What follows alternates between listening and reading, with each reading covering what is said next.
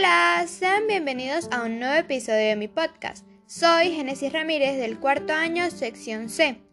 En este episodio vamos a estar hablando sobre los phrasal verbs y respondiendo a diferentes interrogantes con respecto al tema. Primero debemos de saber qué son los phrasal verbs. Estos son verbos preposicionales y están compuestos o formados por la combinación de un verbo y una partícula gramatical. Es decir, un adverbio o una preposición, o incluso por el verbo seguido por un adverbio y una preposición.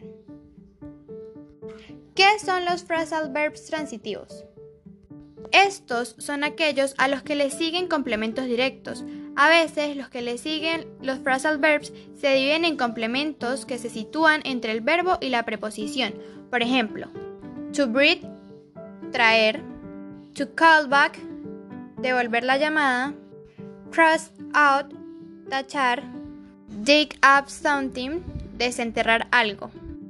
¿Qué son los phrasal verbs separables?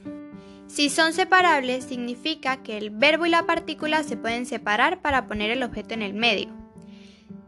Se puede poner el objeto, en este caso de form, después de la preposición. Si el objeto es un pronombre, siempre va a estar entre el verbo y la preposición, obligatoriamente. ¿Qué son los phrasal verbs no separables? Son aquellos en los cuales el verbo y la preposición siempre van a estar juntos.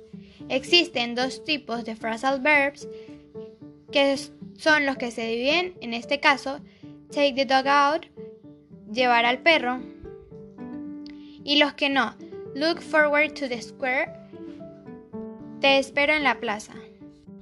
Los verbos en inglés pueden ser tanto transitivos y le sigue un objeto directo, por ejemplo, through sometimes, como transitivos que no necesitan objeto, por ejemplo, while to the school. Y las tres oraciones que yo elegí serían las siguientes. Let's watch and enjoy the scenery. Vamos a mirar y disfrutar del paisaje. You have to be happy to move forward. Tienes que estar feliz para seguir adelante.